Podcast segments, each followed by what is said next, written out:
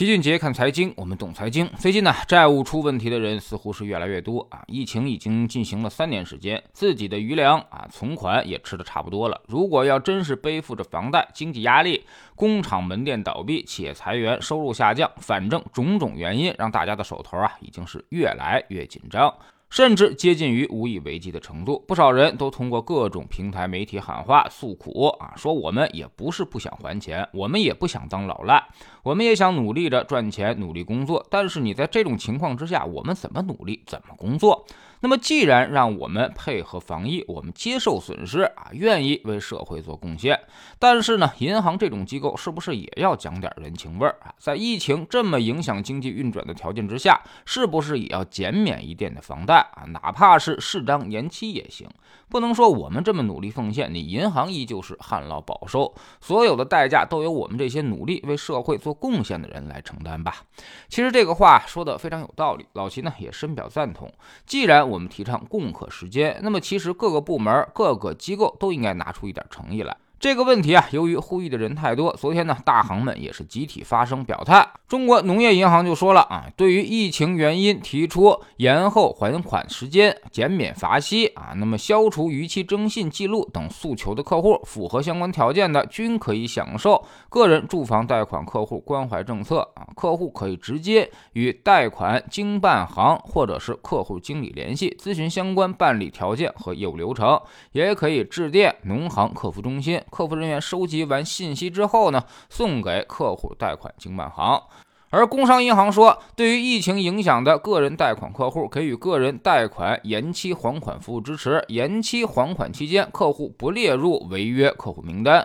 同时呢，对于客户做好征信保护。中国银行表示，专门出台了包括手机银行线上还款、延长贷款期限、延迟还本付息、设置还款优惠期在内的一揽子个人住房贷款保障政策，指导上海、吉林等疫情防控重点地区的分。分支机构积极响应客户诉求，针对因为感染新冠肺炎的住院治疗的隔离人员、参加疫情防护工作人员和受疫情影响暂时失去收入来源的客户啊，落实政策安排。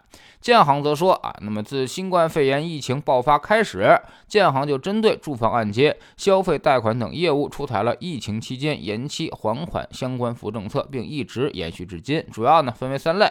一是最长至二十八天的短期延后还款啊，延期期间呢不催收，不影响征信；二是调整账单计划，根据各地疫情情况，可以阶段性的选择调整账单，降低档期啊分期还款额。三是延长贷款总体期限，推迟到期日，降低分期还款额。交通银行也说啊，自新冠肺炎开始啊，那么就出台了疫情期间的按揭贷款客户纾困政策，允许对于确实受到疫情影响还款能力暂时下降的客户给予一定的宽期安排啊。针对重点的参加防疫工作的医护人员、政府工作人员以及配偶，包括这个确诊患者、被隔离人员以及受疫情影响较大的行业的从业人员。等等，客户可以向贷款归属分行申请，分行审核之后执行。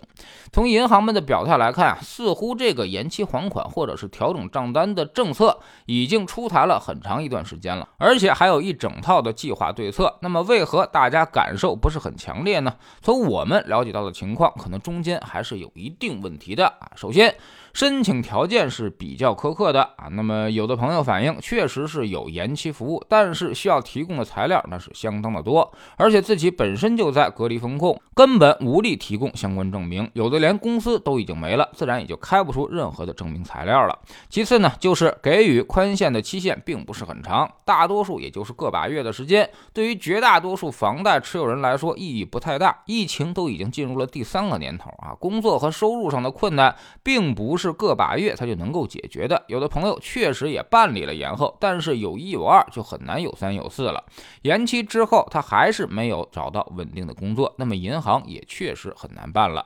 第三呢，就是上有政策下有对策，虽然相关安排已经确定，但是在底下分行执行的时候，没有一个愿意给客户主动延期的，所以啊，总在千方百计的挑你的材料问题，让你来回来去的跑。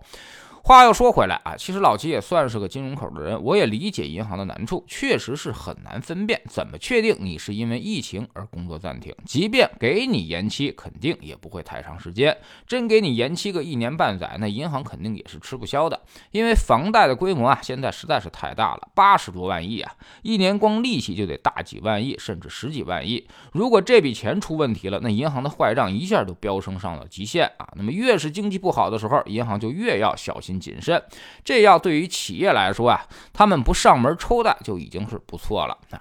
这些年呢，大家确实过得比较艰难。一方面，我们也确实想尽一切办法给企业、给大家减负啊，还应该想到很多政策所带来的负面效果。比如，为了帮助企业，让企业呢可以缓发工资。但是，企业缓发工资了，那么你的房贷是不是要给予适当的延后呢？城市也可以为了疫情而暂停。那么，暂停期间，企业怎么办？员工又该怎么办？这个还要全面考虑。很多人并不想当老赖，更不想欠债不还，登上失信名单。但是，他们现在也是实在没有办法，那么这个就比较悲剧了。所以银行这块可能要再细化一下方案，看如何才能具体的落实下去。另外呢，就我们个人来说，人生并不是线性增长的啊，你永远不知道明天和意外哪个先到。很多人之前收入很高，过于自我膨胀了，把大量的积蓄啊加上负债都投入到了房产当中。这才造成了今天的悲剧。虽然三分天灾，但是也是七分人祸啊！自己加杠杆加这么大，即便是不遇到疫情，也会遇到很多的意外发生，家庭破产也是在所难免。所以。其他的人要引以为戒啊，千万别让自己的财务绷得太紧，一定一定会有意外发生，也一定会让你财务破产。凭运气赚到的那些钱，最终都会凭实力输回去。在知识星球群杰的粉丝群里面，我们一直在给大家灌输着一个现金流的概念。我们要想财务自由，实现那个投资理财的目的，就一定要创造持续的现金流流入，而不是让现金流哗哗的流出。这个观念的转变，是你能不能过好这一生的关键所在。所谓哀其不幸，怒其不争，苦口婆心的劝大家，但是听不听就在各位了。成年人最残酷的地方，就是要懂得啊，你必须为自己的选择去承担后果。我们总说投资没风险，没文化才有风险。学点投资的真本事，从下载知识星球找齐俊杰的粉丝群开始。新进来的朋友可以先看《星球置顶三》，我们之前讲过的重要内容和几个风险低但收益很高的资产配置方案都在这里面。在知识星球老齐的读书圈里，我们继续讲投资大师肯飞雪说。昨天我们解释了为什么你总买在高点，卖在低点，为什么好像自己一买就跌，一卖就涨啊？那么整个股市都好像在跟你作对，莫不是有人在偷看你的账户啊，故意坑你那点钱？不成？哎，其实我们都被自己的大脑给骗了。现在加入知识星球，找老齐的读书圈，每天十分钟语音，一年为您带来五十多本财经类书籍的精读和精讲。之前讲过的二百三十多本书，全都可以在置顶二找到快速链接，方便您的收听收看。说个通知，老齐的新书就叫做《齐俊杰看财经》。是我们多年的投资经验和绝招的总结，正在京东和当当火爆发售。苹果用户请到齐俊杰看财经的同名公众号，扫描二维码加入。三天之内不满意，可以在星球 P P 右上角自己全额退款。喜马拉雅的小伙伴可以在 APP 顶部搜索栏直接搜索齐俊杰的投资书友会，老齐每天讲的市场策略和组合配置以及讲过的书都在这里面。读万卷书，行万里路，让自己获得提升的同时，也可以产生源源不断的投资收益。欢迎过来体验一下，给自己一个改变人生的机会。